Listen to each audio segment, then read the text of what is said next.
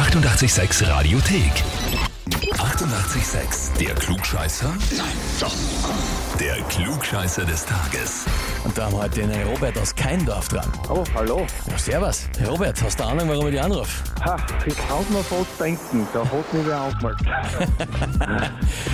Ja, wer ist der Betz zu dir? Oh, das ist ein sehr, sehr guter Freund. Ja. Eigentlich mein Bester. Der beste Freund, na, der wird dich erkennen. Und der, Kann man so sagen, ja? der schreibt, ich möchte den Robert zum Klugscheißer des Tages anmelden, weil er gerne Recht hat und leider Aha. auch oft Recht hat. Hm, ja, könnte stimmen. Aber nicht immer. Aber ja. Aber immer öfter. ja. Mhm, Und das ist offenbar so äh, penetrant und durchgehend, dass sie bei deinen Freunden rundherum das etabliert hat, dass du halt das meiste besser warst. Hm, ja. Ja, ja. Kann ich nicht ganz abstreiten, muss ich sagen. Okay, also die Anmeldung nicht unberechtigt. Robert, ist die Frage, stellst du dir der Herausforderung? Ja, natürlich. Natürlich, gut, dann legen wir los. Und zwar heute der 125. Geburtstag von Erich Kästner. Berühmter Schriftsteller kennt man natürlich. Und der hat ja die großartige Kinderbücher geschrieben, Doppelte Lottchen und so weiter und so fort. Aber er hat auch, was man vielleicht nicht so, satirische Gedichte geschrieben. In einem davon geht es um ein Land, in dem Antwort A. Die Panzer tanzen.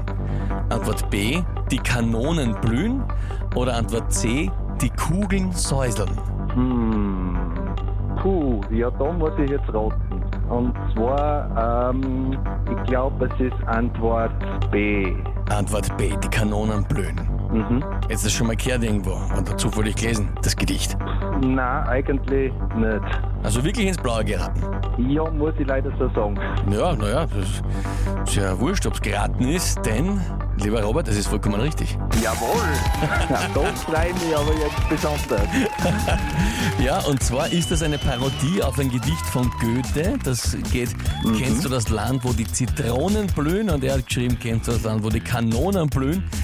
Und für dich heißt es auf jeden Fall, du hast jetzt den Titel Klugscheißer des Tages, bekommst eine Urkunde und natürlich das berühmte 886 klugscheißer -Häferl. Jawohl, das wird ihm unter die Nase reiben, weil er ist gescheitert.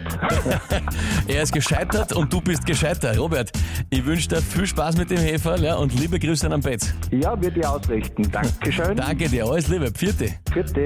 Und wie schaut's bei euch aus? Wer in eurem Umfeld ist einer, weil ihr sagt, ja, ja, der war einmal besser, der müsste eigentlich Klugscheißer des Tages werden? Anmelden, Radio 886 AT. Die 88,6 Radiothek. Jederzeit abrufbar auf radio886.at. 88,6. Eighty-eight, sex.